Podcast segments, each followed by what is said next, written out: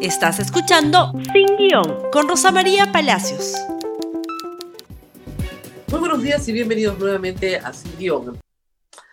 Muy bien, y ahora sí empezamos el programa. La Junta Nacional de Justicia está bajo ataque. Y esta vez el ataque puede, puede ser que hoy mismo termine, porque finalmente de lo que se trata es de destituir a todos los magistrados de la Junta Nacional de Justicia sin causa alguna real, sin causa de fondo simplemente porque tienen la fuerza de los votos, porque yo sospecho que tienen los 87 votos, dado que esto es parte de un plan, un plan de captura de las instituciones del Estado por parte del Congreso, plan que ha venido ejecutando desde hace algún tiempo y del cual este es uno de los pasos más concretos y finales.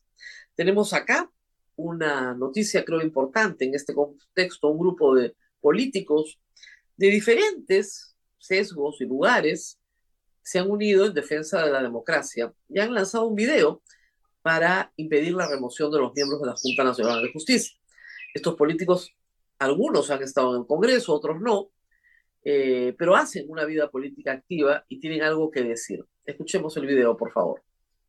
Los políticos nos hemos vuelto impopulares porque hemos dejado de lado nuestra labor de representación y protección de la ciudadanía.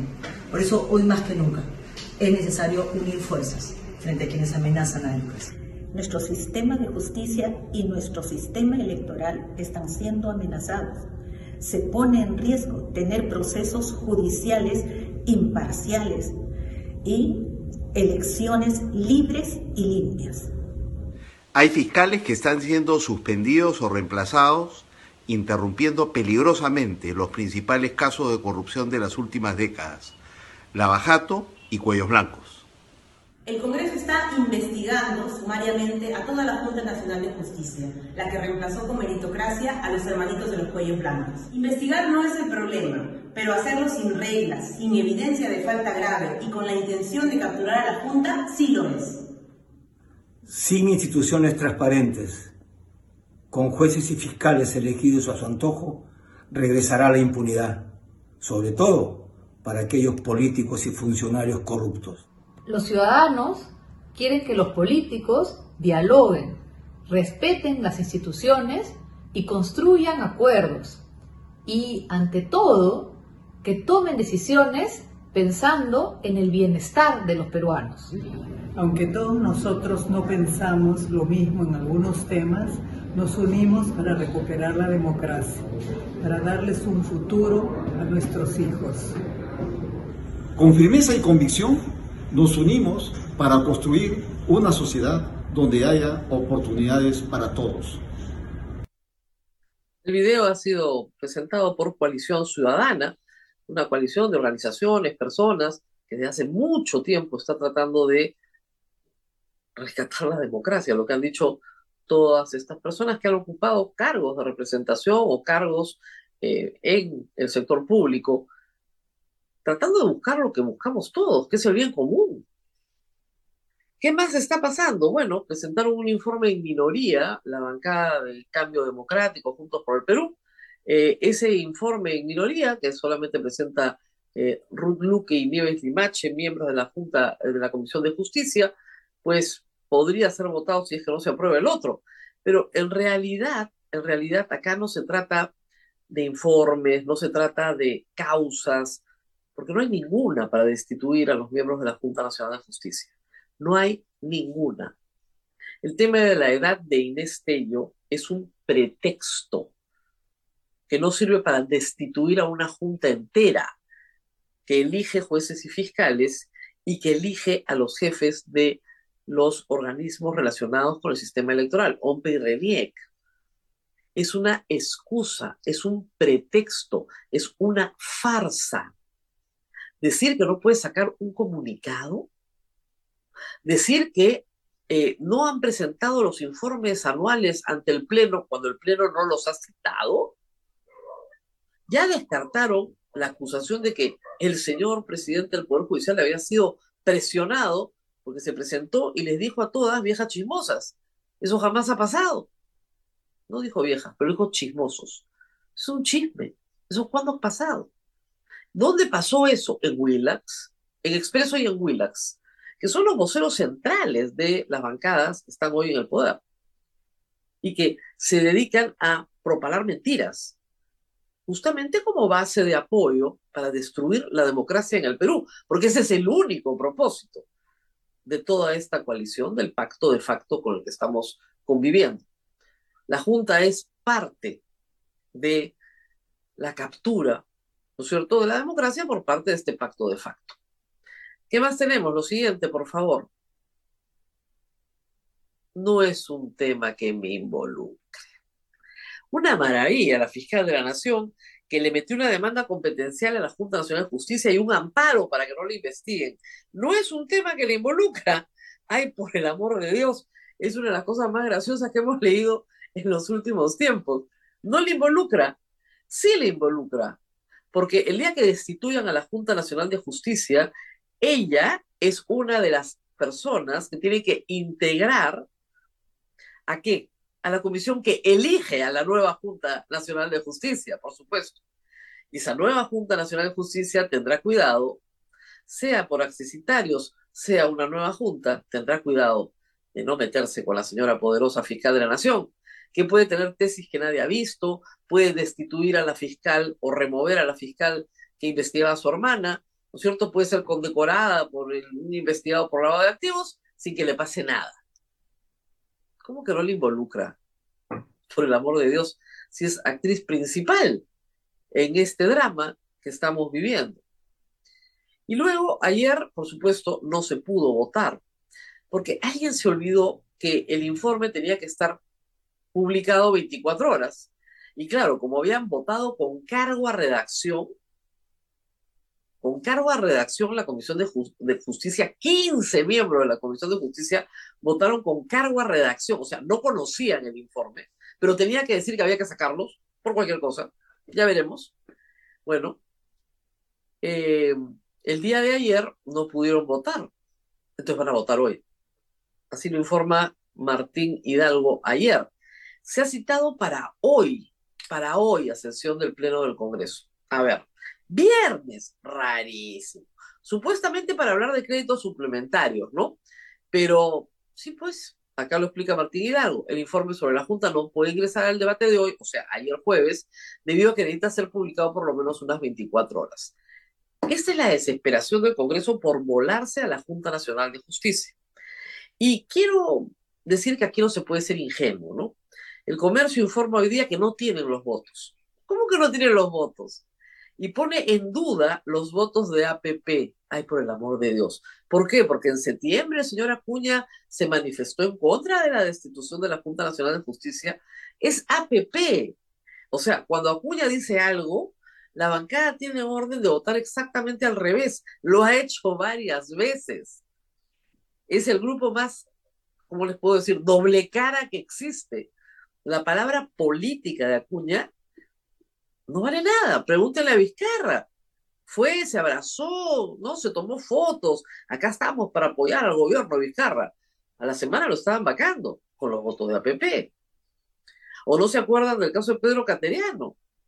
Sí, hermanito, yo te, te todo el apoyo de APP, ¿ah? todo el apoyo. no le permitieron ser primer ministro. Ah, no le permitieron ser primer ministro. ¿Quién? Esos, Acción Popular, APP, todos los que estaban en ese Congreso. O sea, la palabra de APP en esto está clarísima. Sus congresistas, con Salguana a la cabeza, han votado a favor de la destitución de los miembros en la Comisión de Justicia. ¿Cómo va a votar toda la bancada? Igual, pues. Ayer les decía, como decía el difunto, en política no se puede ser ingenuos. Por supuesto que tienen los 87 votos y por supuesto que los van a destituir. Miren ustedes lo que nos cuenta Wilber Wakasi ayer. La Comisión de Presupuesto retiró la partida de crédito suplementario prevista para la Junta Nacional de Justicia. El pedido fue de quién? De Patricia Chirinos. Entonces, el predictamen decía que se incluía en el artículo 21 la Junta Nacional de Justicia que necesita más plata. ¿Para qué? Para hacer un proceso de evaluación de juicios fiscales, que es exactamente lo que el Congreso no quiere que haga, su función. Entonces luego presentan ayer a las 6 y 30 de la, mañana, de la, noche ya el texto sustitutorio que excluye a la Junta Nacional de Justicia y que se va a votar hoy. O sea, hasta la plata les están quitando para que no puedan ejercer su función. ¿Qué tal terror le tiene el Congreso a la Junta Nacional de Justicia para que, querer aniquilarla y quitarle el dinero? ¿ah? Y esto hay que decirlo ante la indiferencia nacional. Muy pocas organizaciones políticas, hemos visto personas particulares al inicio del programa, muy poca ciudadanía en esto. Les están quitando la democracia y la gente como si oyera llover.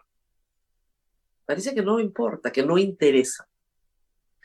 Pero donde sí interesa es afuera. Y de eso vamos a hablar después de la pausa.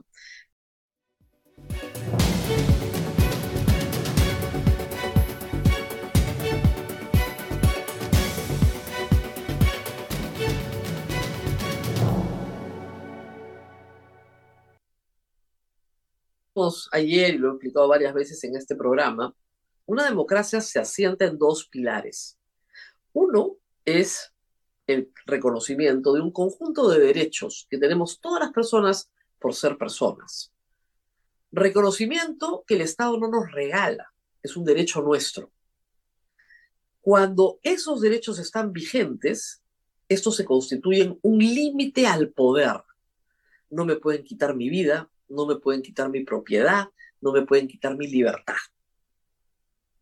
Eso es la primera columna, vulnerada por este gobierno, por el gobierno de Otárola y de la señora Boluarte, que lo acompaña en el poder. Vulnerada porque, como ha dicho ayer el alto comisionado de los derechos humanos en el mundo, en la ONU, en el Perú se ha violado, entre otros, el derecho a la vida. Hay 49 personas que perdieron la vida por proyectil de arma de fuego que sale del ejército o de la Policía Nacional. Esas personas no murieron a manos de turbas extremistas, murieron a manos de la policía y murieron a manos del ejército. Ahí la democracia peruana encuentra su primera debilidad. El derecho a la vida, el derecho a reunirse pacíficamente sin armas ha sido vulnerado sistemáticamente y lo ha vuelto a reconocer como todos los demás, también el alto comisionado de Naciones Unidas para Derechos Humanos. Y el otro pilar fundamental es tener un sistema que organice el poder de tal manera de que las funciones fundamentales del Estado estén separadas. Nadie tiene todo el poder. La reacción democrática a la monarquía. Nuestra independencia se basa en eso, en que la fundación de un Estado republicano no tiene a nadie ni a ningún poder que concentre el poder. Cuando una persona o un grupo de personas concentran el poder, no hay democracia.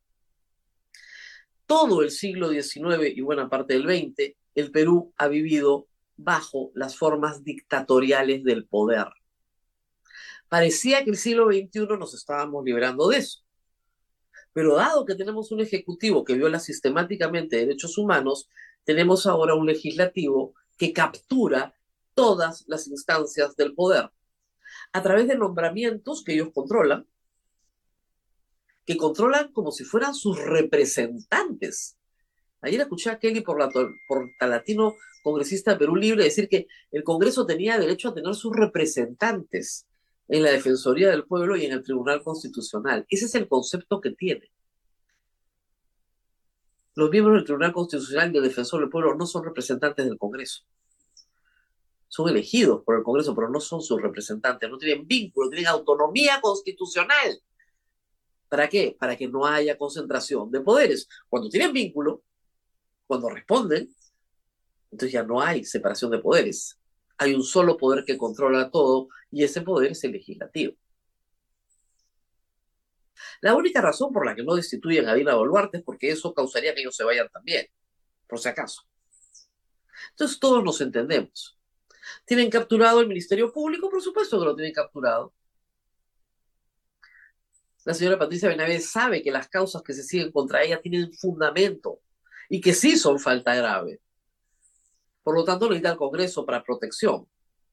Ya sacaron a Zoraida Ábalos, que era un obstáculo en la Junta de Fiscales Supremos, por lo tanto, la Junta de Fiscales Supremos es funcional a los intereses del Congreso. Lo único que le falta al Congreso es conquistar la Corte Suprema, cosa que todavía no ha logrado, pero ahí va. Lo hará a través de una próxima Junta Nacional de Justicia que controlará el Congreso. Este Congreso que ha destruido la educación universitaria, por si acaso, y que por lo tanto controla a los rectores que van a tener que elegir a la próxima Junta Nacional de Justicia. Entre otros, como el presidente del Tribunal Constitucional, que es suyo, la fiscal de la Nación, que es suya, el Contralor, que es suyo, y el defensor del pueblo, que vaya, que es suyo. Eso es lo que tenemos por delante. ¿Y para qué quiere el Congreso controlar la Junta Nacional de Justicia? Para controlar el sistema judicial y controlar el sistema electoral. No hay dictadura que no aspire a controlar ambos poderes. Siempre. Pasa exactamente igual en Nicaragua y en Venezuela. Como explicaba ayer, dos países que han denunciado la Convención Interamericana de Derechos Humanos. De ahí también la preocupación internacional, porque así como acá esto está pasando colado y a ustedes les interesa un pepino este programa y lo que yo les diga sobre lo que grave que está pasando en el Perú, esto es lo que está pasando internacionalmente. Vamos con el primer pronunciamiento. La relatora de la ONU, la relatora de la ONU para la independencia de los jueces y abogados, la señora Margaret Waite, ha señalado que está siguiendo de cerca las acciones del Congreso contra la Junta Nacional de Justicia y ha expresado su preocupación por una posible remoción de la Junta Nacional de Justicia. Esto es a nivel de Naciones Unidas. Súmenle el informe de ayer. El informe real, ¿ah? no el que trató de vender una nota de prensa del Ministerio de Justicia que pretendía engañar periodistas y engañó a algunos, como a los de Willax, por ejemplo, ¿no? No, el informe real.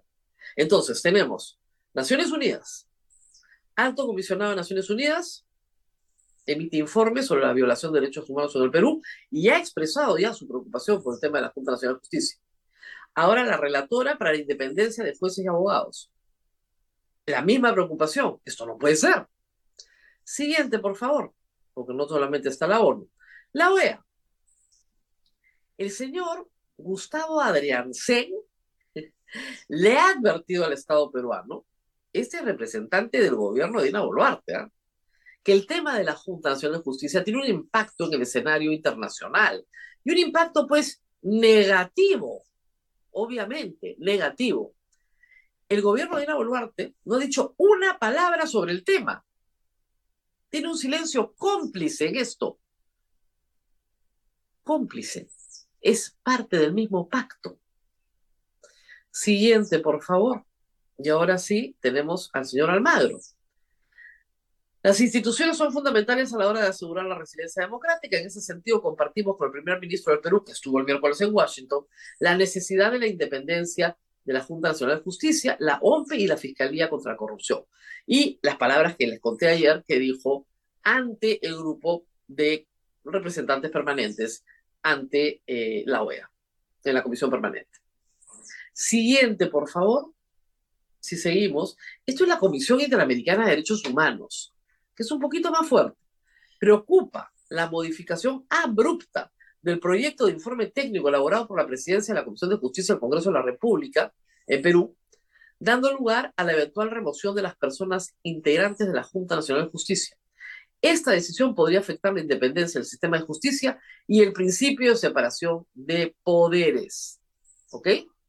Los controles políticos de la actividad de las personas operadoras de justicia basados en criterios de discrecionalidad o razones políticas son, por su propia naturaleza, contrarios a las garantías de independencia e imparcialidad que deben ser observadas en los procesos disciplinarios de conformidad con el derecho internacional. Entonces, tienes en el mismo día a la ONU, a la OEA y a la Comisión Interamericana de Derechos Humanos. Esto es el equivalente, el equivalente a ver a qué? A la confiscación de los medios de comunicación por parte de Velasco en el 74. A la estatización de la banca de Alan García en el año 87. a la destitución de los magistrados del TC en 1998. Es ese tipo de evento ante el cual estamos. A mí me parece increíble que sectores extensos de la población permanezcan mudos frente a este abuso. Y a los que van a venir, porque van a venir más. Claro, esto es parte del plan. Esto es parte de un plan muy bien montado. Tenemos un par de instituciones más, por favor. Esto es un Process of Law Foundation que integra un comunicado con WOLA y otras entidades donde dicen exactamente lo mismo. Sin instituciones independientes, la democracia se derrumba, se derrumba. Lo que hacen es rechazar el anuncio, el avance, perdón, del ataque institucional del Congreso, ¿no es cierto?, contra la Junta Nacional de Justicia, sin procedimiento establecido por la ley, ¿no es cierto?, sin materias de fondo. Tirarse la Junta Nacional de Justicia porque tienen los votos, porque les da la gana. ¿Qué van a hacer hoy día? Ante la indiferencia y el silencio de la mayoría del país. Finalmente, una sola entidad del Estado ha tenido el coraje de decir algo. El Jurado Nacional de Elecciones, pero se juega la vida. Se juega la vida porque el Jurado Nacional de Elecciones está en la mira del Congreso de la República. Salas Arenas tiene hasta la comparsa de la pestilencia parada en la puerta de su casa insultándolo. Eso es lo normal. Y lo que dice el Pleno, el Pleno, los cinco miembros, es respetar el Estado de Derecho. ¿Ok? El respetar el Estado de Derecho. Seguramente los van a mandar destituir también. No puede, no puede el Congreso destituirlos, pero ya se inventarán algo, una modificación constitucional para modificar la constitución y decir que el Congreso sí puede destituir al Jurado Nacional de Elecciones. Es lo único que falta.